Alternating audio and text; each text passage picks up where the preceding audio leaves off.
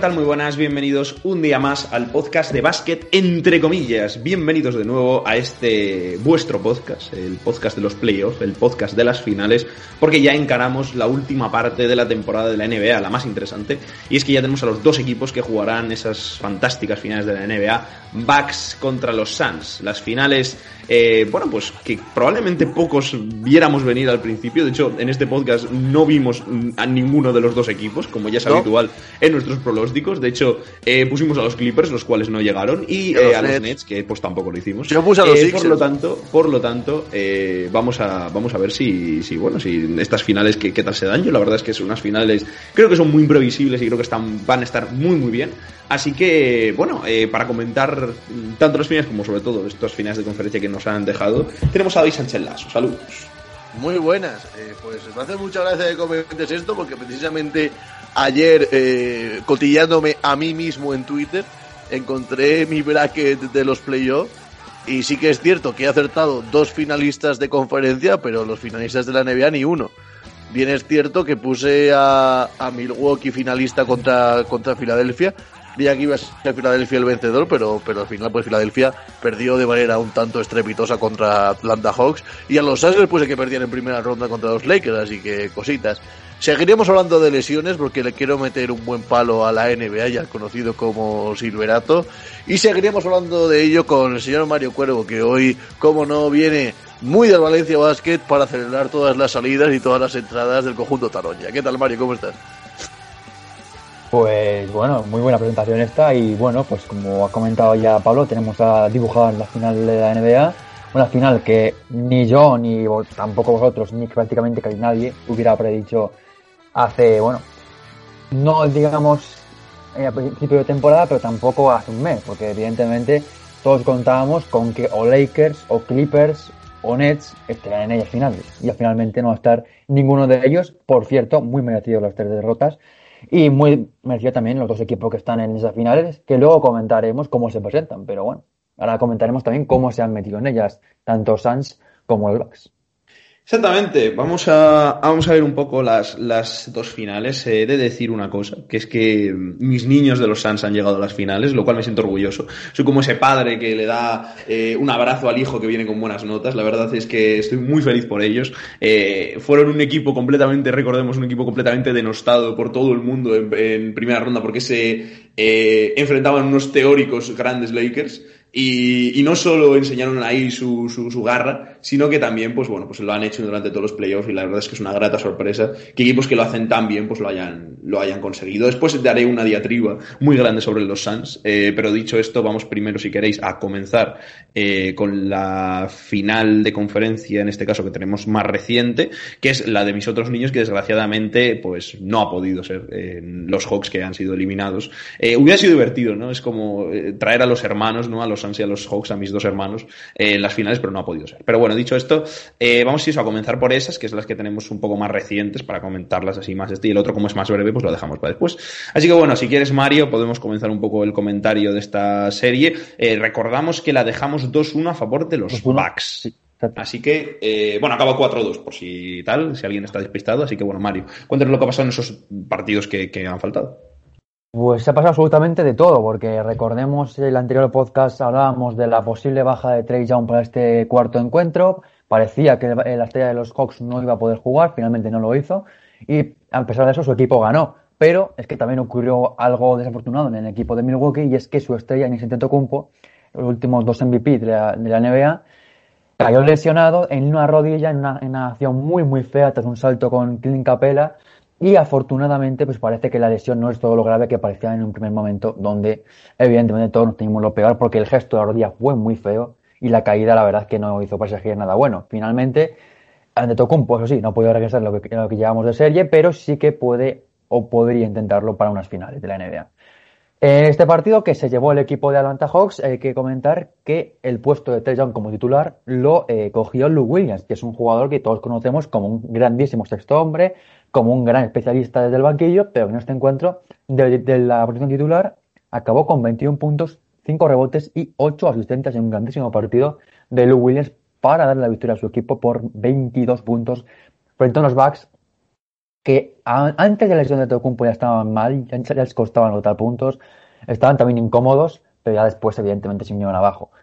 El partido tuvo, digamos, una historia hasta el tercer cuarto, que fue cuando ya se rompió completamente, pero siempre con la diferencia a favor de los Hawks, que estuvo mucho mejor el equipo de Baden, de, de, eh, de McMillan. De exactamente, que dominó el partido, pero, claro, evidentemente con la lesión de Tocumpo en el tercer cuarto ya el partido completamente se dio por finalizado ante unos Bucks que bueno, intentaban como podían levantarse del golpe e intentar competir ante unos Hawks que jugaron mucho mejor, tuvieron una versión muy colada de todos los jugadores, muy bien Kevin Werther con 15 puntos, también para Capella 15, 20 para Bogdanovich, 12 para Cam Redis, 10 para Galinari.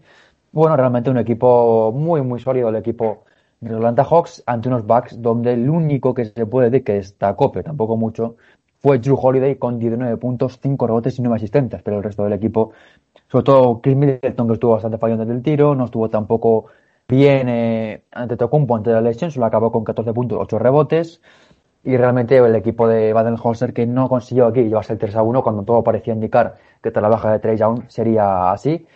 Y eso nos regaló pues unos dos partidos más o menos en esta serie que veíamos, veríamos a ver si lo jugábamos con Trey Young y con Tocumpo o no.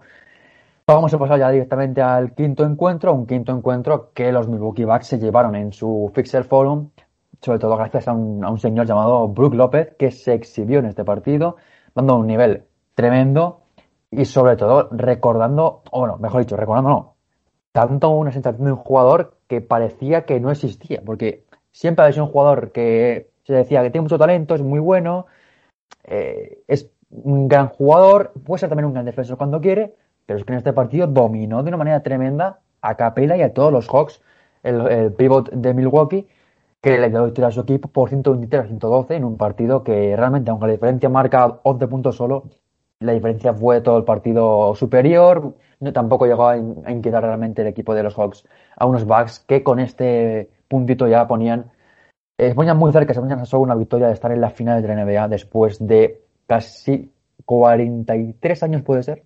Creo que la última vez fue en el, 74, no sé si recuerdo exactamente la cifra, creo que son 43, 40 y tantos, bueno, más de 40 años de la última final de la NBA, también como campeones de conferencia, evidentemente, en una etapa en la que ni siquiera se decía Karim Abdul-Jabbar, sino que se llamaba Liu Alcindor. Así que ya, ya llovió hace, ya llovió desde, desde, entonces. Y en el sexto encuentro, pues un poquito lo mismo que en este quinto. Los Bucks fueron mejores, fueron superiores y ganaron a unos Hawks que realmente en ningún momento del partido pudieron competir ante un mejor equipo como fue el de, el Milwaukee, que además tuvo, sobre todo en el tercer cuarto, un momento triplista tremendo, que, que anotaron, fueron seis triples consecutivos el equipo de Mike Holzer, sobre todo con un Chris Middleton que hasta ese momento del tercer cuarto no había anotado prácticamente nada, y aquí, todo el tarro de las esencias, empezó a anotar triples, a anotar canastas, y además se sumó Drew Holiday, Pat Connaughton, Baron Forbes, y realmente cuando Milwaukee empieza a jugar también, es un equipo prácticamente imparable y los Hawks con Trey Young, porque sí que volvió en este partido, pero realmente estuvo muy tocado físicamente, no se le veía con chispa, pues no pudieron ni siquiera forzar el último partido. Victoria de los eh, Bucks en el sexto encuentro y los de Baden-Holzer que se convierten en campeones de conferencia y jugarán la final de la NBA frente a los Phoenix Suns. Lasso, sí. Lo primero, honor y, gloria a los caídos, honor y gloria a los Hawks que han luchado contra todo y contra todos y han hecho una campaña tremenda, tremenda para la reconstrucción del equipo que por fin, eh, tras unos años un poco oscuros después de ese 2015, se gesta de una manera tremenda en su primera temporada buena. Eh, dicho esto, a mí el cuarto partido me recordó bastante al que vivimos el año pasado, en este caso en finales de conferencia, ese cuarto partido entre Miami Heat y, los Bucks cuando se lesiona ante Tocumpo, en este caso lesionado era Trey Young, y los, y los Bucks tiran un poco de casta y un poco de corazón, cosas que, que van más allá del baloncesto para demostrar que pueden ganar sin Anteto. Y creo que los Hawks salieron un poco con esta mentalidad de demostrar que podían ganar sin, sin Trey Young y así lo demostraron de todo el partido. Es cierto que la, que la lesión de Antetokounmpo aumentó mucho las diferencias, pero ya iban en un más 10 cuando el griego se lesionó a mitad del tercer cuarto y el partido parecía que lo tenían bastante controlado el equipo de, de Atlanta. Eh, y después, el resumen de los otros dos partidos es que al final los secundarios a las segundas espadas de Milwaukee tienen mucho más peso, mucha más experiencia y, por qué no decirlo, mucha más calidad que las segundas espadas de Atlanta Hawks. Los Middleton, los Brook Lopez, los Drew Holiday están a años luz aún de los Clint Capella, de los Bogdanovich, de los Kevin Werther, que son muy buenos, que van a ser mejores, pero aún les queda un largo camino que recorrer. Los Bucks llevan muchos años persiguiendo estas ansiedades finales de conferencia y algún año tenía que caer y ha sido este. Eh, comentar un poquito el tema de las lesiones, porque creo que la NBA este año lo ha hecho muy mal. Eh, recordemos que la temporada empezó en diciembre, ha acabado en mayo, han sido cinco meses de temporada. Normal, ha, sido, normalmente empieza en octubre, acaba en abril, o sea, ha sido eh, prácticamente un mes menos de temporada. Y han sido tan solo nueve partidos menos para todos los equipos. Ha habido menos carga de partidos, es verdad, ha habido nueve partidos, pero han estado mucho más concentrados. O sea que al final yo creo que ha sido un poco contraproducente. Creo que ha sido meterle mucha más carga física a los jugadores que cuando la temporada es de 82 partidos. Porque han sido eso, han sido 10 partidos menos en un mes. Que al final los juegan esos 10 partidos en tres semanas. O sea que en un mes y medio. O sea, yo creo que ha sido bastante contraproducente. Y además las normativas estas, yo creo un tanto estúpidas que tiene la NBA de no dejar descansar a las estrellas porque te metemos una multa porque no sé qué. Creo que al final es muy contraproducente y al final de temporada pues, pues pasan, pasan estas cosas, pasan estas cosas que al final llegan todos muertos y se te lesionan a la, a la más mínima de cambio. Y al final hemos tenido. Hablábamos hace poco de Durán que jugaba 40 minutos por partido. Sí, sí, pero pero, porque al final los, los Nets han tenido la ventaja, entre muchas comillas, que al final han sido su desventaja, de que sus estrellas han estado descansando durante parte de la temporada por tema de lesiones menores, etcétera. Pero para mí hablábamos de anillos con asterisco. Para mí este anillo tiene un asterisco incluso aún mayor que el del año anterior. Vamos a ver, primera ronda. Todos los años hay asterisco. Lesión de Anthony Davis, Durant a medio gas, lesión de lesión, perdón, LeBron a medio gas, eh, lesión de, de Chris Paul que al final afortunadamente quedó en nada. Se lesiona Kawhi, se lesiona Kawhi Leonard, se lesiona ante Tocumpo, se lesiona Trey Young. Es que me ha faltado, me ha faltado lesionarme a mí, se lesiona, se lesiona Irving, se lesiona James Harden. Eh, no fastidies, le ha faltado lesionar a Lutillero. A ver, es el deporte. Es que al final... es, parte, es, parte, del deporte, pero yo creo que es el año de, que más lesiones de estrellas ha habido en unos playoffs. Yo no recordaba nada igual. Ha sido tremendo. habría que ver qué habría pasado si los Suns hubiesen jugado con un Anthony Davisano, ¿Qué hubiese pasado? Pues esto ya es ponerse mucho. Si Jamal Murray no estuviese lesionado, que esto ya viene de largo, no viene de los playoffs. ¿Qué hubiese pasado si Kawhi Leonard no se hubiese lesionado de gravedad? ¿Qué, qué, qué, pasará en las finales de conferencia si Juan Tocumpo o no? Que al final. Eh, a ver, yo sinceramente. A, mí estos playoffs, sinceramente, me están dejando muy frío. Muy, muy frío. Pues a ver, yo sinceramente. quitando, las series que se han ido así de partidos, el resto me han parecido un poco. Yo estoy bastante al contrario, o sea, me parece de hecho que está siendo unos muy buenos playoffs, o sea, en general y, y, en particular, todas las series yo creo que están siendo muy buenas. De hecho, para mí, la lesión no es un asterisco, o sea, es quizá como bien dice Mario, otra parte del deporte. O sea, me parece incluso que es un mérito. O sea, tú tienes que intentar y tienes que demostrar como equipo que puedes superar esas lesiones. Y de hecho lo hemos visto en ah, ambos. Pero escúchame, al final, ¿quién ha pasado a, las finales de la NBA? Los Suns, que se le lesionó Chris Paul, pero se lesionó dos partidos, y, los Bucks, que se les ha lesionado el grupo. ¿Eh? El COVID, porque recordemos que los dos ah, partidos que ganan los Suns, no, es que es importante. Es que, o sea. Pero, pero, pero que también estaba Kawhi Leonard por otro lado tocado. Bueno, ya lo sé, y, pero es y, que. Y, ante Tocumbo que se ha lesionado al final, contra ella también lesionado. Entonces, al final, hemos tenido la NBA a, los dos equipos que menos han visto eh, forzados por las lesiones de sus jugadores. Pero si yo puedo estar. No, no, no, es que no estoy nada de acuerdo. O sea, me parece que ambos equipos han estado. Eh, han estado, han tenido problemas de lesiones y ambos equipos han tenido que superarlos. Es verdad, también es cierto que sí que es cierto que, por ejemplo, los Clippers pues lo han tenido más difícil en el sentido que se les ha lesionado a Kawhi Leonard. También decimos, los Clippers tienen mucho mérito lo que han hecho porque pese a eso han hecho un gran han hecho grandes partidos. Y es que con Kawhi Leonard yo les he visto jugar peor que como han jugado sin Kawhi Leonard. También es verdad que, por ejemplo, y ahí estoy de acuerdo contigo, quizás por el lado de los Bucks son los que menos problemas de lesiones han tenido, los que más han sobrevivido. Es verdad, pero es que al final es parte del deporte y no creo que tenga un asterisco por eso. O sea, me parece de hecho que tiene mucho más mérito que, por ejemplo, Pues no sé, o sea, para mí tendría más mérito que los Vale hubiesen ganado a los Nets con los, con los tres titulares en cancha que, con, medio equipo de los Bucks. al final no, no, por supuesto que yo no estoy culpando a los Bucks, yo estoy diciendo que me están dejando un poco flojo los pellos con el tema de las lesiones, porque están privando de beca a todas las estrellas. Ya, pero es que al final te están, ya te están privando de eso, pero te están permitiendo ver otras cosas. Es que probablemente con, con las estrellas, igual la eliminatoria de los Bucks contra los Nets hubiera sido un 4-0. Entonces, te permite ver también eso. O sea, que yo entiendo que es un poco mm, lamentable decir esto, ¿no? Porque al final nadie se alegra de la lesión de nadie. Pero que yo creo que los playoffs no tienen ningún tipo de asterisco porque al final son parte del deporte y sobre todo tienen un, un valor que es intentar sobreponerte y sobre todo viendo, por ejemplo, el caso de los Suns es claro. Eh, estuvo lesionado Chris Paul lo primero. En la, eh, ganaron a los Lakers pese a eso. Es verdad que los Lakers por su lado también tenían lesiones, pero por ejemplo los Lakers son un equipo que al contrario que los Clippers no consiguieron sobreponerse a eso ni consiguieron hacer nada porque lo hablábamos en el podcast. No habían tenido antes, durante la temporada, ningún tipo de ayuda o sea, en los secundarios hubiera sido, si estaba LeBron y Anthony jugaban muy bien y si no, era un auténtico desastre. Entonces eso yo creo que también hay que valorarlo de los equipos y equipos que, por ejemplo, los Suns sí que han conseguido sobrevivir mejor a la falta de sus estrellas, eso tiene mucho mérito y yo creo que por eso hay que valorárselo.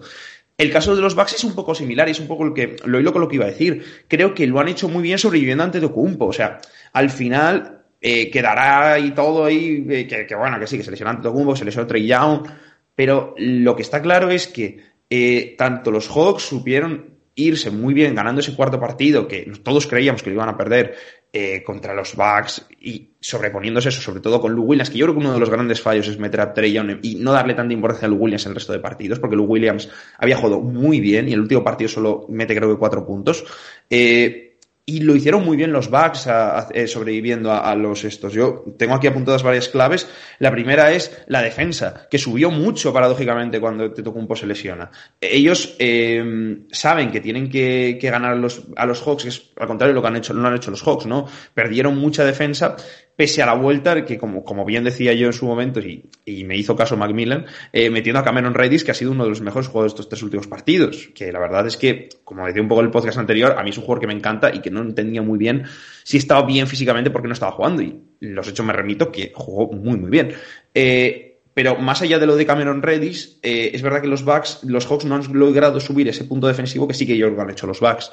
También, una cosa muy importante y que también daba la clave en el anterior podcast, es que, eh, que los, creo que decía algo así, ¿no? Como que en la, en la, serie contra los Sixers, los Hawks tenían que evitar los, los puntos en la zona o tenían que echar de la zona a los Bucks. Es algo que no han conseguido, evidentemente.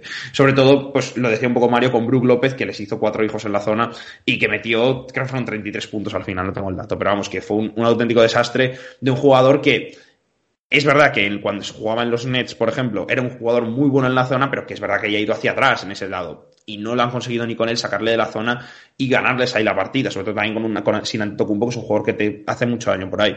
Y yo creo que la otra clave que quería decir para el tema de los eh, de los Bucks, que también lo hablábamos en, en, la eliminatoria contra los Nets y es muy interesante también para las finales, es eh, lo bien que, que, juegan y que reparten el balón y que mueven la, la bola tanto Middleton como como Holiday. Parece que cuando estos dos jugadores se van unos números de asistencias muy altos, eh, ganan los Bucks y ganan bien. Eh, sobre todo eh, Middleton, creo que se fue en el en el quinto partido como a 10 asistencias o 8 asistencias, en el otro a 7. Holly creo que se va uno a 13 y en otro a 8 o algo así.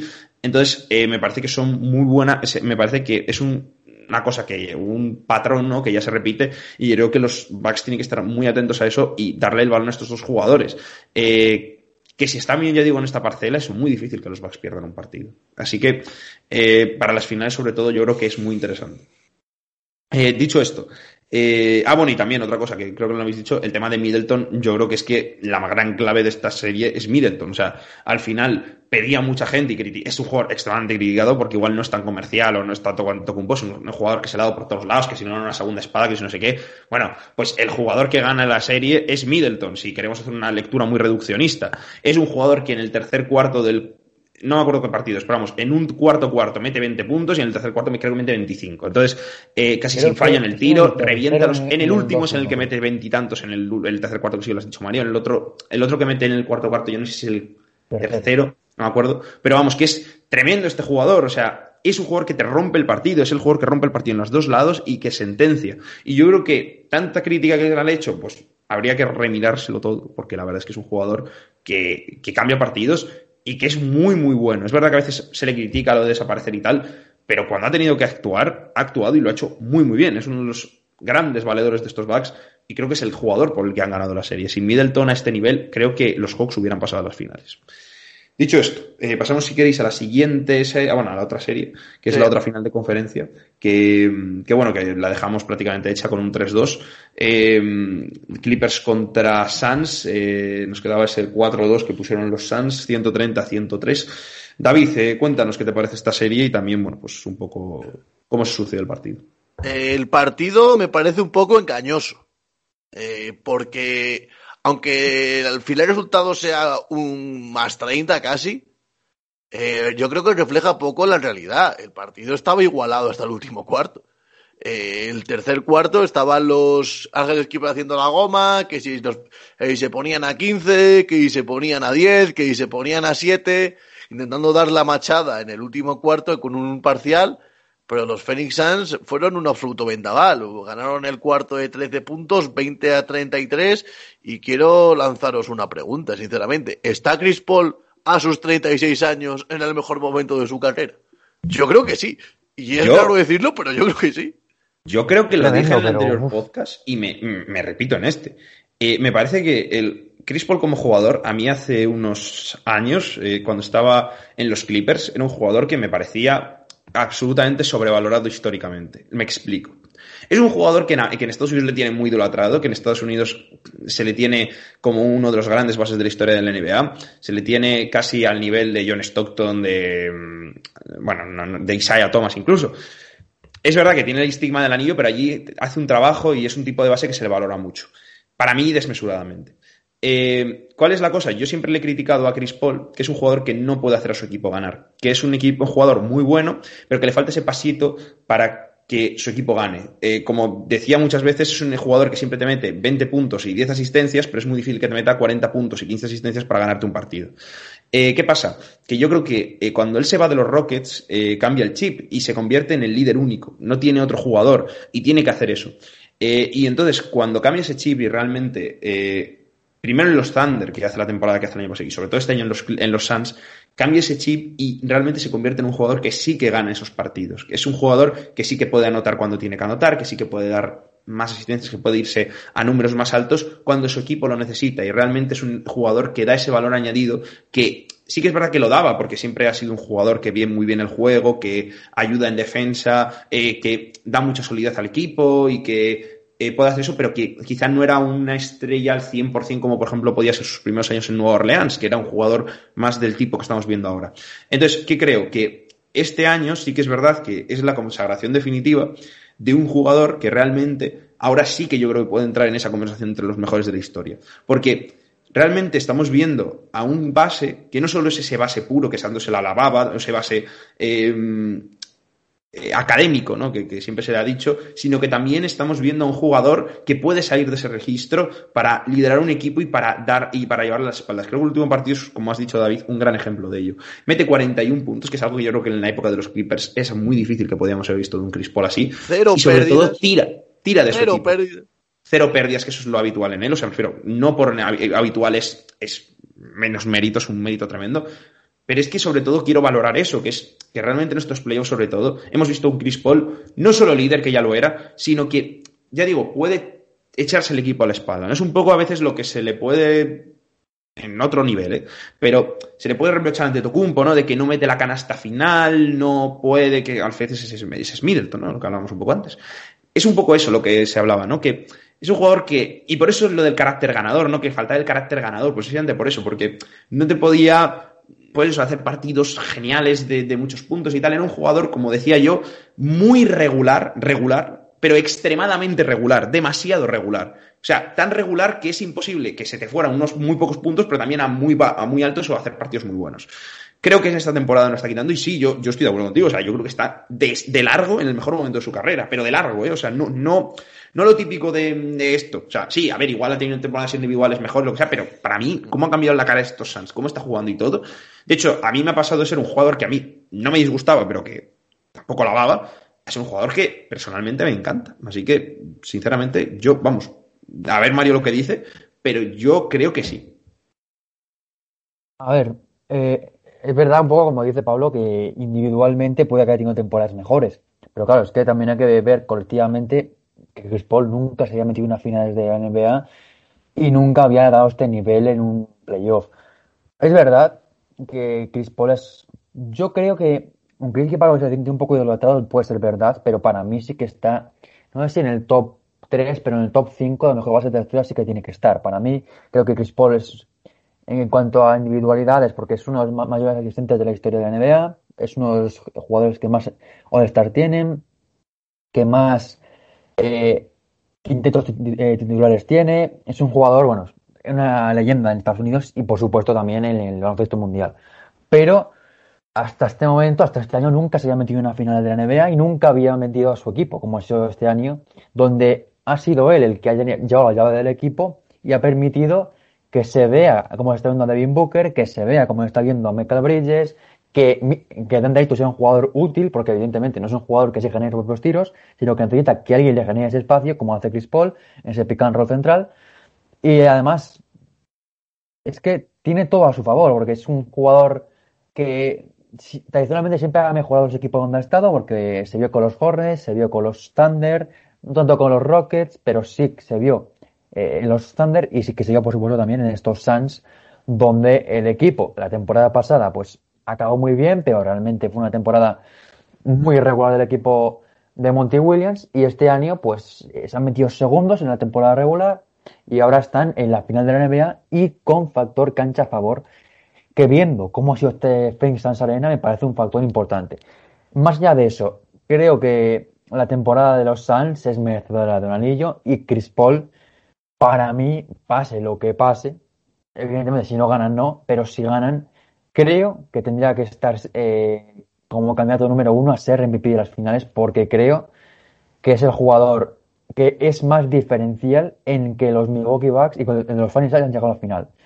Dave Booker es un grandísimo jugador, también, pero realmente el que hace funcionar a estos Suns es Chris Paul. Sin él, Dave Booker ganó los dos primeros partidos, es verdad, cuando tuvo el COVID, pero el equipo no es lo mismo. El equipo con Chris Paul es una cosa completamente diferente y evidentemente hay que recordar que estos, estos Phoenix Suns estuvieron muy cerca, pero muy cerca de acabar eh, su temporada en primera ronda de, del oeste frente a los Lakers. Lo estuvieron 2 a 1 abajo. ¿eh? Y, realmente luego pasó lo que pasó con la lesión de Anthony Davis, lo de LeBron y tal, y acabaron pasando 4-2. Pero este equipo, eh, recordemos que parecía que se iba a quedar ahí, que como mucho iba a aguantar una más frente a los Nuggets, donde fueron bueno, infinitamente superiores, ganaron 4-0.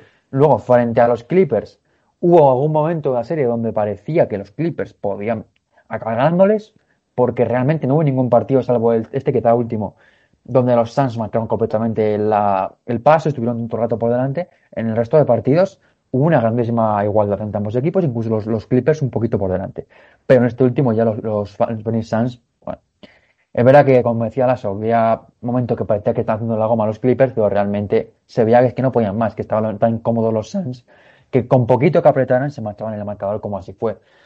Y realmente, eh, Chris Paul ha tenido momentos muy buenos en la NBA, pero evidentemente a este nivel colectivo e individual, porque metió 43 41, puntos, 41, 41, puntos en el sexto partido, y sobre todo en el último cuarto, sin Devin Booker por, por, por más de faltas, es que realmente es algo tremendo lo de Chris Paul. Y pasase la que pasase, evidentemente, si no ganan su equipo, no. Pero si ganan los Suns, salvo que en estos playoffs no, esta final estuviera tan bien, para mí sería el ideal para ser eh, jugador de las finales. De hecho, eh, yo solo, solo, una cosa, David, o sea, es, un, es un apunte. Eh, yo creo que los Clippers, como decía un poco antes, creo que han jugado uno del mejor baloncesto en, en todo su, su proyecto, que han de historia de proyecto. Creo que es un proyecto que debe seguir. Es un poco extraño porque pasa lo de Kawhi Leonard y todo y hay algunas dudas sobre ello porque recordemos que tiene esa cláusula de opción, de opción en los últimos dos años de su contrato. Eh, a mí personalmente me parece que este año sí que hay unos brotes verdes muy claros para decir que los Clippers son un equipo que realmente sí que tiene un carácter y que es muy bueno.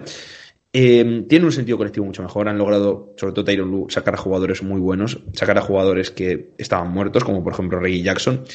Y sinceramente creo que es un equipo que con unos añadidos más, incluso si podemos recordar que no solo Kawhi Leonard está lesionado, sino que también Serge Ibaka, eh, creo que es un equipo eh, que puede competir eh, mucho en los próximos años de la NBA y creo que deberían darle continuidad a este proyecto.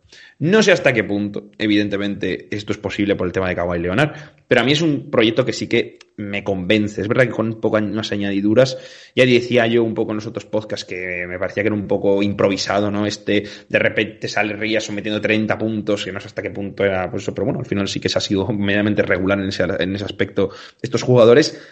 Pero es verdad que yo creo que ahí deberían hacer algunos retoques al equipo. Pero como proyecto, yo creo que este equipo debería ir para adelante. Por el otro lado, ya te dejo, David, simplemente decir que yo creo que era un poco difícil en esta eliminatoria, lo decía un poco en el anterior podcast, o sea, me parece que ese partido que ganan es un poco por carácter y tal, pero los Suns eran yo creo que infinitamente superiores y estaban haciendo las cosas bien, solo era retocar un par de cosas, y, ya digo, yo creía que las cosas que pasaron en ese partido no eran transportables al resto, pero por otro lado, mucho mérito de Tyron Lu motivando a sus jugadores, eh, haciéndoles ganar esos ajustes que hablamos en el anterior podcast también tienen su mérito y hay que dárselo. Y yo creo que ha ganado mucho respeto. Y luego, por último, los Suns, creo que, como decía antes, equipo que yo admiro profundamente. Eh, y bueno, ahora lo diré durante las finales, así que si eso. Eh, David, cuéntanos, sí. Bueno, yo iba a hablar un poco en clave de las finales, pero antes apuntar brevemente sobre los Clippers, que yo creo que tampoco hay que hacer muchos cambios en la plantilla. Como mucho reforzar un poco la posición de base, eh, un base más organizador y como mucho quitarte el medio a Zubach y coger un pivot más móvil y que pueda soportar mejor los cambios defensivos, pero más allá de ello, Creo que yo la plantilla de los Clippers se ha demostrado ser muy competitiva, especialmente con el salto adelante que han dado como tanto Teres Mann, que tiene que seguir desarrollándose porque tiene pinta de ser, va a ser un muy buen jugador, como, como Marcus Morris, que también ha dado un salto muy importante en los playoffs, y también gente como Reyes, como bien comentabas. Hablando un poco en clave finales, tenemos una historia muy curiosa. ¿Sabéis quién, cuántos jugadores de las dos plantillas han disputado unas finales de la NBA? Cero. O sea, bueno, sé que ninguno tiene un anillo, no sé si alguno ha disputado, pero en principio, o sea, anillo tiene cero. Uno. Uno jugó una final, ah, sí, uno. El año pasado, Jay Crowder. Ciertamente. Sí. Tiene seis partidos jugados en la, eh, de finales, los demás cero. Me parece muy interesante estas finales. Suponemos que jugará ante Tocumpo. Si hay un momento en su carrera en el que tiene que forzar, es este. No va a ir a los juegos. Grecia está eliminada. Eh, la temporada de NBA siguiente es muy larga y creo, sinceramente, que a los Suns sí se les puede volver a repetir la oportunidad de estar en las finales, porque así lo han demostrado. Han, competido en un oeste que más o menos no va a haber muchos cambios, más allá de la inclusión el año que viene de, de, de los Warriors, pero tampoco tendría que ser un equipo superior a ellos. Pero creo que para los Bucks sí que es una oportunidad única e irrepetible para estar para estar aquí porque vienen apretando los Sixers, vienen apretando eh, muy fuerte los, los Nets, veremos a ver qué pasa con los Celtics con Ime Udoka, vienen apretando muy fuerte los Hawks y creo que para los Bucks es ahora o nunca. Me parece una serie muy interesante porque creo que está 50-50, sinceramente. Eh, ante Tocumpo se encuentra con Jay Crowder, que fue su bestia negra en la eliminatoria contra los Miami Heat, lo secó completamente se encuentra contra Torrey Craig, que está siendo vital en esta última parte de los playoffs para los Suns en el apartado defensivo.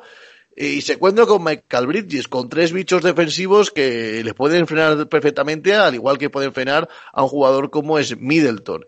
Y enfrente van a tener pues otros bichos defensivos. Va a tener Chris Paul a Drew Holiday, van a tener frente a Tocumpo, a Brook López, a Conaton y creo que es el momento, es el momento de, de que Mike Wadelhauser dé el paso adelante, que no sé si lo va a dar o no, y que empiece a jugar con Antetokounmpo de 5. Chris eh, Paul, uf, Chris hemos- Paul- con la iglesia hemos topado. Chris Paul está muy cómodo contra pivots grandes y poco móviles y lentos como puede ser Brook López. Y le puede hacer el mismo hijo que le ha hecho a, bueno, que le hizo a Andre Drummond, el mismo hijo que le, hizo, que le hizo a Nikola Jokic y el mismo hijo que le ha hecho a Zubac y del que después le ha hecho a DeMarcus Cousins. Es cierto que probablemente y sin probablemente Brook López sea el mejor defensor de estos cuatro pivots que he nombrado. Hombre. Aún A así, ver. creo que Giannis Antetokounmpo sería una mejor opción. Igualmente, mucho ojito al trabajo que puede hacer también eh, un jugador como PJ Tucker en esos cambios de los bloqueos a la hora de volver un poco la vida imposible a Chris Paul o a Devin Booker, que ya vimos lo que pasó con Patrick Beverly en algunos de los partidos de la final de conferencia contra, contra los Clippers. Me parece una solución necesaria, una solución inteligente y otro jugador que considero muy importante, especialmente porque es más móvil, es Bobby Portis en, este equipo para, para, estas finales. Sinceramente, me parecen tanto en el puesto de 5, tanto ante como Bobby Portis clave a la hora de frenar al señor Chris Paul. Y Brook López me parece que, que va a tener una pareja de baile muy difícil como es de Andre Eaton, que está haciendo unos playoffs sensacionales, yéndose a 20 puntos, 20 rebotes, o, o, dándolo en casi todas las situaciones. Y, y creo que de Andreito también se va a encontrar con un hueso duro como es Brook López debajo de los aros. Pues repito, yo creo que mucho más duro que, todos los pivos que se ha encontrado en la NBA, a, pesar de haberse encontrado con el MVP, con Nikola Jokic, que ya sabemos que en el apartado defensivo no es donde más destaque. Para mí es una eliminatoria con las espadas por todo lo alto, pero creo, me da la sensación, no sé por qué, de que los Suns tienen un poquito más. Por lo menos tienen más opciones les veo más, veo un plan A, les veo un plan B y les veo un plan C. Creo que si esto se tiene que decir por los banquillos, como parece ser que va a ser, creo que Monty Williams le saca más de una jugada y más de un libro de jugadas a, a Mike Badenholzer. Pero ¿por qué hay tanto? O sea, yo sinceramente no ahora voy con lo otro, pero, o sea, le tenéis demasiada tirria a Badenhauser, o sea, pero la gente en general, o sea, no, no, no, en serio lo digo, porque me pero, parece pero creo que Monty Williams es mejor entrenador. que él. Creo que Monty Williams es mejor. no, no, sí, sí, pero que, no lo digo por ti, pero en este sentido, o sea, yo creo que la gente tiene un problema con Badenhauser, o sea, es que he visto hoy, lo primero que he visto levantarme es un meme diciendo, eh, cuando, cuando, cuando, o sea, cuando llegas a las finales, pero van a renovar a Baden-Holzer y ponía, he ganado, pero ¿a qué coste? Vamos a ver, o sea, eh, es que yo creo que este, o sea, yo creo que estamos infravalorando a un grandísimo entrenador, o sea, que se, o sea, viendo los playoffs, este, o sea, yo con los playoffs, es verdad que yo siempre he defendido a Baden-Holzer en el sentido de o sea, no le he defendido siempre, pero en el sentido de que es un gran entrenador. ¿Cuál es el problema? Que este hombre es verdad que le faltaba el tema de hacer ajustes en los partidos, tenía muy poca cintura, era muy cuadriculado, lo entiendo, comprendo hasta ese punto, comprendo la crítica, pero me parece que es un grandísimo entrenador y que estos playoffs realmente está corrigiendo sus errores, pero es que eh, creo que seguimos en el año pasado. Vamos a ver, no lo digo por ti, eh, David, o sea, lo digo, eh, lo digo por, por, en general por la vida. O sea, yo también estoy de acuerdo contigo que Igual Monty Williams esta temporada ha demostrado más que Badenholzer, pero me parece que es que, en general, y lo iba a decir, lo dije a o sea, en sentidos. A ver, eh, yo el tema de las finales, por hacer un poco previa, eh, me parece que es un auténtico... Es imprevisible. Es imprevisible estas finales. O sea, yo no me atrevo a hacer una... No, hay favorito, no hay favorito. Yo creo que no, ni hay favorito ni tampoco se sabe por dónde se va a ir, porque es muy complicado preverlo. La verdad es que eh, nos encontramos con dos equipos sólidos, con dos equipos que, que, no, que compiten siempre con dos equipos que tienen muchas soluciones y con dos equipos que tienen tanto una buena buena defensa, también pueden ganar el ataque. Eh, creo que todo eso hace que sean un equipo eh, difícil de prever y es verdad que tienen sus debilidades, pero son dos equipos que sus debilidades las saben esconder muy bien. Sobre todo en el caso de los Suns. ¿Cuál es la cosa que yo creo que tienes que ver en estos? Eh, yo creo que el problema y la, virtud de esto. A ver, por comentar un poco lo que has dicho, David, yo, por ejemplo, lo de Antetokounmpo de 5. A ver, me parece ambicioso. O sea, primero no creo que pase, porque no, no veo a contra, los, contra los Nets lo hemos visto. Lo hemos visto, pero porque no tenían pivot. Pero la diferencia yo creo que es esa. O sea, realmente me parece que es muy arriesgado hacerlo contra un pivot como de Andre Ayton. Primero porque, a ver, es verdad que Antetokounmpo es muy bueno, pero es un muy buen defensor. Pero es verdad que tampoco es un defensor, es un defensor que funciona muy bien con un pívot al lado. O sea, él no destaca mucho en labores, o sea, gana mucho con, alguien grande al lado, tanto en ataque como en defensa. Em, pero sobre todo en defensa. De hecho, lo hemos visto durante, sobre todo en la temporada que gana el mejor defensor del año, lo hace haciendo eh, con Brook López y haciendo muy buena pareja. Cada uno se dedica a una cosa, bien la zona y tal. ¿Cuál es el problema aquí? Yo creo que además, eh, ¿por qué creo que no vamos a ver? No solo porque Madre Hauser yo creo que no va a hacer ese cambio tan grande, sino porque ya hemos visto que Madre Hauser está escondiendo mucho ante Tocumbo en defensa. No le está emparejando con su, el mejor jugador, lo vimos con Durán. Esta eliminatoria tampoco lo vimos mucho. Me parece que es un jugador que le quiere tener muy fresco para el ataque y que quizá en defensa no le está dando emparejamientos tan fuertes. Por ejemplo, en este caso, pues como tú dices, veríamos un emparejamiento constante entre eso. También yo creo que los Suns son muy inteligentes y si hicieran eso, pues es verdad que igual no, sufrirían Tocumpo, pero es que eh, sufriría un jugador, pues eso, eh, o sea, prefiero sufrirían un jugador como de Andre Eaton, que los continuidades funcionan muy bien. También es verdad que ante Tocumpo nunca ha defendido ese modelo. Es verdad que en un cambio puede ayudar mejor y puede defender mejor a Chris Paul, pero no sé yo si en el resto de cosas puede ayudar demasiado. O sea, en el sentido de leer las defensas de un bloque y continuación son cosas que no ha estado nunca. Suele hacerlo Brook. Además, Brook Lopez siendo un buen defensor, es verdad que con Chris Paul puede sufrir. O sea, entiendo la lógica, pero no sé si es lo mejor. Y además no creo que pase por el tema que esté. Eh, pero bueno, en plan, si por ejemplo van 2-0 y hay, hay, claro, un desajuste claro en esa eh, pareja, es verdad que es un cambio que se puede hacer intentando cambiar algo. Lo de Bobby Portis no lo veo para nada, o sea, me parece un suicidio. O sea, eso, o Bobby Portis es un jugador que defensivamente es muy malo y que no lo veo haciendo eso. O sea, no, no sé, no, no lo veo. Pero, pero lo de Antocumpo lo puedo ver, aunque mm, se me hace complicado. Eh, luego, sobre todo yo creo que la clave aquí es el equipo que consiga hacerse con el partido. En el sentido de, lo decía un poco con los Nets y lo digo un poco también con los, con los Suns.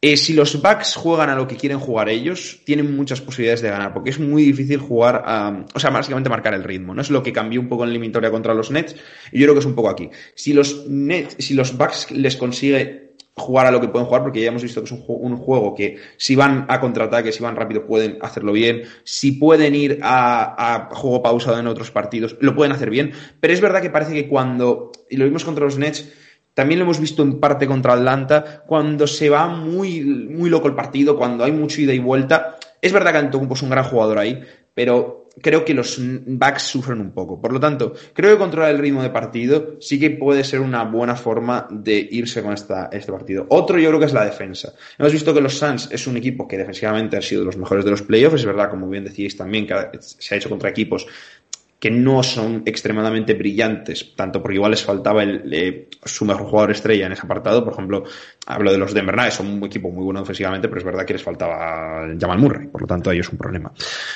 Eh, esa defensa ahí y también la defensa de los, de los Bucks. Es algo claro, evidente. O sea, al final, eh, ese duelo yo creo que va a estar ahí, ahí. Otro. También el rebote, muy importante, muy importante el rebote. Em, me parece una de las claves más grandes. Si lo consiguen cargar muy bien ante Tocumpo y los Bucks, tienen mucho para ganar en, este, en estas finales. Eh, se ha visto contra los, eh, contra los Atlanta Hawks, que en algunos partidos les ha hecho mucho daño por ahí. Se les ha visto contra los Nets, sobre todo, que les ganaron mucho esa batalla. Los Bucks son uno de los equipos que mejor rebotea en, en los playoffs, por lo tanto, yo creo que ahí es otra de las claves. Otra de las claves, ahora hablo un poco más de la clave de los, de los Suns, intentar parar ante Tocumpo intentar hacer que tenga el balón, intentar que él sea el jugador que los lleve. ¿Y cómo va esto? Pues justamente lo que decía un poco como clave antes. Eh, intentar que Middleton y Holiday no entren en el partido, sobre todo en el nivel de coger el balón y repartir el juego. Ya lo he dicho, o sea, los partidos que mejor han jugado los Bucks es cuando tanto Middleton como Holiday han tenido el balón y han dado muchas asistencias. ¿Qué tienen que hacer los, los Suns? Cerrar esos dos jugadores e intentar que que se las juegue sea ante Tocumpo. Intentar meterse su cabeza, intentar un poco lo que... Y ahí es muy fácil, porque ya les ha parado muchas veces. Eh, y ya se les ha sabido cómo parar un poco. Hacer su juego al fin y al cabo previsible que es lo que yo creo que es un poco cerrando a Holiday y cerrando a Middleton. Creo que si Holiday hace unas series mm, mediocres, creo que es complicado que los, que los Suns eh, y los, los Bucks lleguen a las finales. Y por último, otra de las claves, ¿cómo han ganado los Clippers a los Suns? Evidentemente cerrando sus estrellas y haciendo que sus backcourt tenga muchos problemas. Ahí yo creo que tienen muchas posibilidades los, los Bucks. Tienen dos jugadores defensivos muy buenos. Es verdad que tenían los Creepers a Beverly y a, y a Paul George, pero yo creo que es un poco distinto. Tanto Middleton como Hoyde me parecen incluso mejores defensores que ellos. Me parece que tienen muchas más opciones. Tienen jugadores de banquillo incluso que pueden ayudar ahí. Eh, Conacton también es una gran opción. Van a recuperar un poco, que como habéis dicho, es un muy buen jugador defensivo. Y van a echar mucho de menos a Dante Di Vincenzo. Aquí sí, sí que lo van a sufrir. Evidentemente. yo creo que por primera vez los playoffs van a sufrir su, su pérdida. Sí, sí, pero por eso que me refiero que yo creo que ahí ya tienen bastantes armas y, ya digo, es un poco lo que yo veo. Es yo lo que muy difícil de prever estas finales. O sea, no lo sé. Yo no, no, no, me atrevo a hacer un cálculo, no sé quién va a ganar, ni tampoco tal. O sea, además, haría un pronóstico, pero es que sinceramente mm, no sé ninguno. O sea, no No sé cómo basarme para eso porque yo creo que hay muchísimos factores. Son equipos que nos hemos encontrado muy sólidos, son equipos que no han dado ninguna... A ver, sí, evidentemente contra los Nets, por ejemplo, tienen alguna debilidad, pero claro, es muy complicado contra ese equipo. Eh, juzgarlo.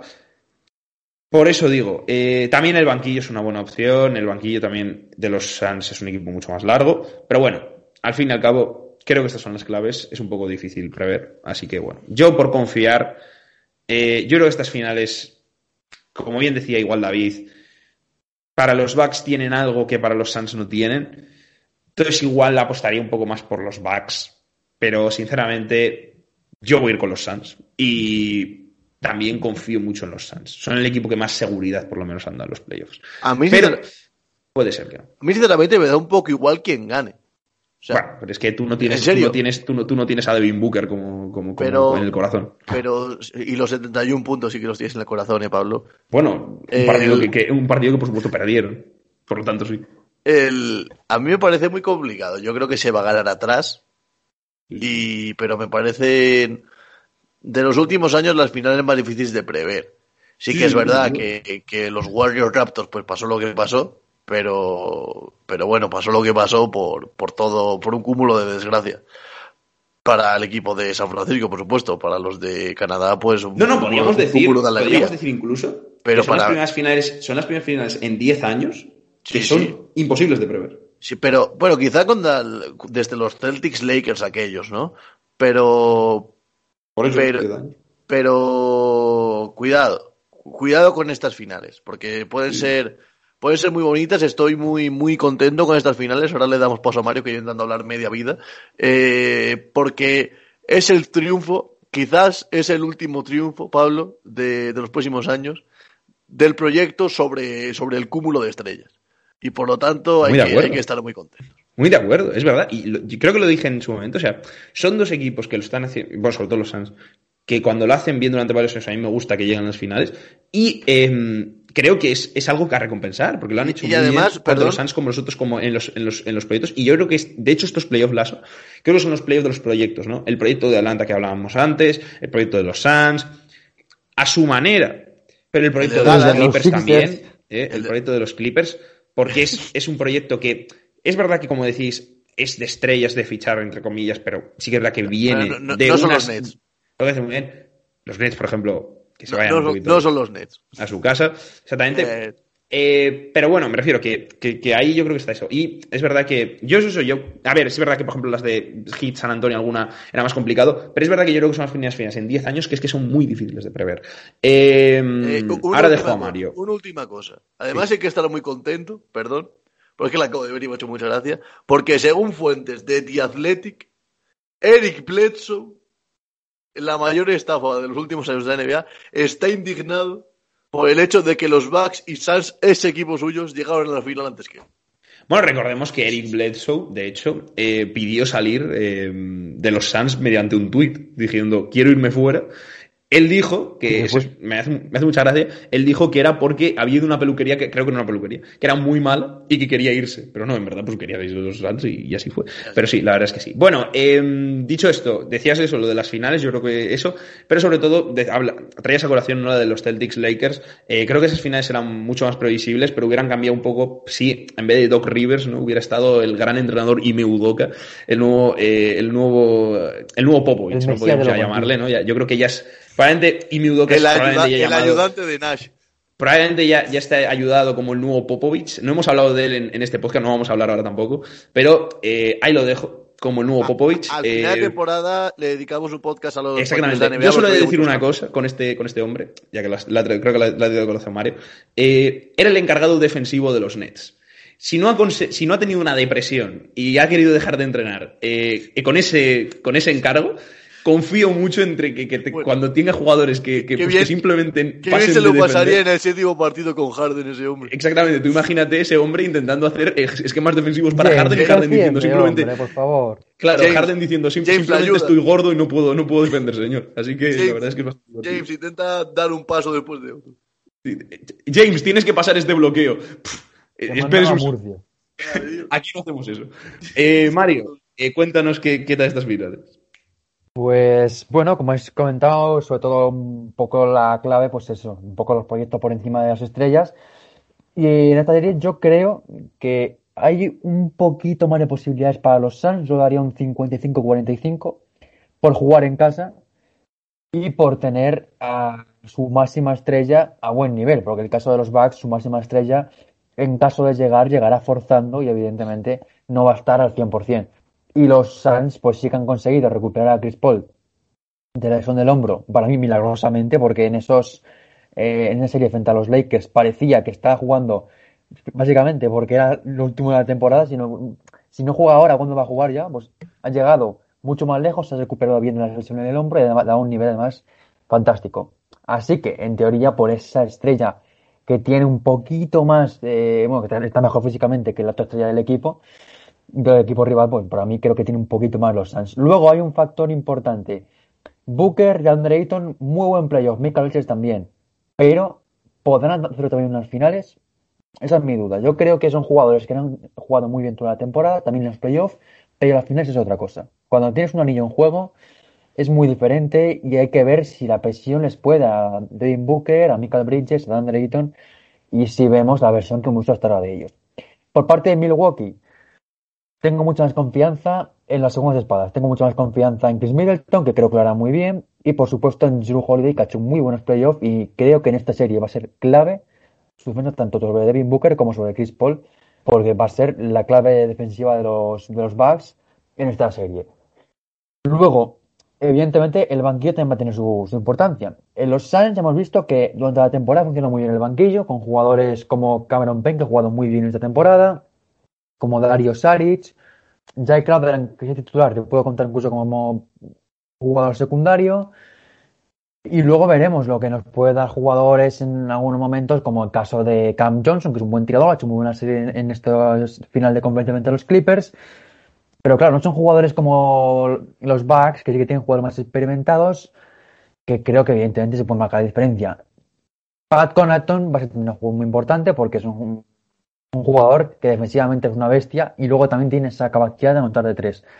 Y en esta serie frente a los Hawks hemos visto muchísimos minutos muy buenos de, de, de Pat Conaton, que es un jugador al que todo entrenador quiere tener en su equipo porque es un jugador que siempre lo da todo y que además tiene capacidad suficiente para hacer daño en ataque. Y luego, pues jugadores como Bobby Portis, como Bryn Forbes, que creo que es una clave muy importante para los Bucks, porque el mejor Milwaukee, el mejor equipo de Milwaukee lo hemos visto siempre con, con Forbes en pista, cuando empieza a enchufar este jugador, los Milwaukee Bucks juegan a otra cosa, porque eh, Milwaukee es un equipo que cuando no tiene al banquillo juega, pero no gana, y cuando llega al banquillo no gana, sino arrolla. Es un equipo que tiene, cuando entra Forbes, entra los triples de Middleton, los triples de Connaughton, los de Portis, es un equipo que juega a otra cosa. Puede estar muy bien el equipo de Milwaukee, pero cuando empiezan a enchufar a los dos jugadores, es un equipo prácticamente imparable. Y, los Phoenix Suns veremos a ver si son capaces de hacerlo. Luego, otra clave importante, como ha dicho también antes Lasso, el banquillo, evidentemente. Monty Williams, el segundo mejor entrenador de la temporada, frente a Modern Hauser, que ha sido elegido el año pasado, de anteriores. Bueno, el pasado no, pero anteriores sí, el mejor. Hace, dos años. Hace dos, el mejor entrenador de la temporada. seis años y con merecimientos porque es un, entrenador con, con, un bagaje tremendo y con muchísima, muchísimo éxito en los banquillos. Pero tiene delante a Monty Williams, que es ahora mismo, digamos, la estrella emergente de los banquillos de la NBA. Y veremos a ver si en, este, en estas finales llega su primera consagración, digamos, como gran técnico de en la liga. Así que mucho que ver. Yo creo que la, el factor localía que tienen los Suns y también tener a Chris Paul evidentemente a un nivel físicamente más alto que Antetokounmpo, que llegará, creo que jugará, pero no al 100%, por supuesto. Veremos a ver si esa rodilla eh, izquierda le, responde, juega bien el griego. También veremos, evidentemente, su acierto en la personal, porque será también una clave importante de la serie. Pero muchas ganas de esta final. Creo que los Suns parten con un poquito más de, de ventaja, un 5% más de ventaja, tampoco es una gran cosa. Pero veremos a ver si esa inexperiencia en playoff, porque tanto Ayton como Booker, como Bridges, como otros jugadores del banquillo de los Suns o titulares realmente, jugadores importantes, todavía no han jugado ninguna final, como mucha otra gente, pero tampoco ha jugado playoff más que este año. Así que veremos a ver si ese espíritu rompedor, digamos, emergente de los Suns no llega demasiado pronto para esta final de la NBA.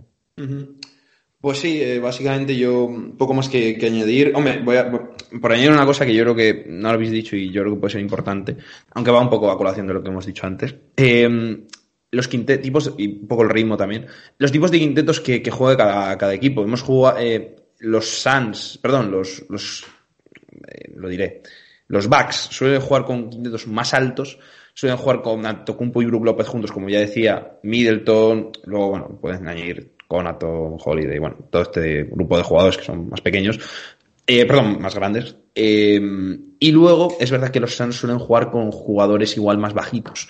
Suelen jugar con Michael Bridges de 3, eh, incluso igual de 4, Crowder de 4. Entonces hay que ver un poco cómo se desarrolla y cómo pueden enfrentarse esos quintetos. ¿Quién irá para quién? Ya sabemos que suelen adaptarse los equipos entre ellos. Si alguien, si se adaptarán los Bucks con el juego pequeño, un poco como decía Lasso, o si en cambio los Suns querrán jugar un poco más grande, que también es otra opción. Entonces, eh, habrá que ver un poco también eso, porque creo que es una clave bastante importante, en el sentido de que es básicamente el modelo con el que se juegue cada uno. Eh, un poco, quién logra imponer esa táctica y ese mindset, un poco como decirlo, ese, sí, ese modo de juego, creo que tendrá muchas posibilidades de ganar. También ahí tiene mucho que ver los entrenadores. Para mí, quizá el mayor punto negro de los Suns sea su rotación interior, que es prácticamente inexistente. El pivot suplente es Dario Saric, que ni siquiera es un pivot. Y creo que ahí sí que pase lo que pase en esta temporada, tienen que trabajar la temporada siguiente para fichar un pivot suplente con solvencia, porque imagínate que se te lesiona Andre Ayton. Sí, sí, sí, aunque también es verdad que, por ejemplo, tienen jugadores que también son muy buenos físicamente, como Torre y Craig. Por eso no lo he dicho antes, porque realmente sí que tienes, tienes jugadores que pueden jugar al 4 bien defensivamente. Ya, pero, pero, al 5 no. bueno, pero yo al 5, tampoco, tampoco estoy muy preocupado por el 5 en este. O sea, el 5 está bien, pero es verdad que es muy, está haciendo muy buenos playoffs. Y, a ver, sí, pero no sé, a mí me parece que es verdad que yo creo que el suplente de los. O sea, yo creo que sí que lo pueden hacer mejor. Yo lo veo más en el sentido del 4, más que el 5. Pero bueno, ya lo veremos. Eh, o por otra, por acabar el podcast ya, eh, decir que ya han sido. Bueno, ya ha sido el preolímpico, ya sea. Ya sabemos los equipos que. Tengo aquí los, grupos. Tengo aquí los, grupos. Sí, no, no, los, los, iba a decir ahora yo que ah, tengo aquí. Los, los grupos de, de, los Juegos Olímpicos que, que, han quedado ya tras el perolímpico. El grupo A, que estará formado por Estados Unidos, Francia, Irán y la República Checa, que recordemos que, eh, que bueno, tuvo ese game winner de Satoransky contra Canadá y después, si no me equivoco, ganó a Grecia. Luego, eh, grupo B con Australia bueno, Canadá, Canadá que, que, montó 10 puntos en un minuto para forzar la prórroga. Con Wiggins con ese triplazo. Pero al final no fue suficiente y el equipo checo que después de hacer un muy buen mundial estará en los Juegos Olímpicos. Exactamente. Grupo B de Australia, Nigeria, Alemania e Italia. Estas dos últimas creo que ganaron. Italia a Croacia. a Croacia. Bueno, Italia le ganó a Serbia. Es lo que te iba a decir. Italia le ganó a Serbia y Alemania a Croacia. Y la final a Brasil. Y, la, y esto a Brasil, exactamente. Em, y luego el grupo C, que es el de España, que queda con eh, España y Argentina, que son y Japón, que son las que ya sabíamos, y Eslovenia de Luka Doncic, que se ha metido, pues además Luka Doncic ha hecho un europeo tremendo, ganando en la final a Lituania. Eh, el bueno, de la muerte. Hay que decir que pasan los, eh, bueno, de que son 12 equipos, y por tanto pasan los dos primeros, que nos quedaríamos con los seis equipos, y los dos mejores terceros. Ahí estamos. Exactamente. Para, Así ir ya directamente a cuartos de final, empiezan el 25 de julio los partidos.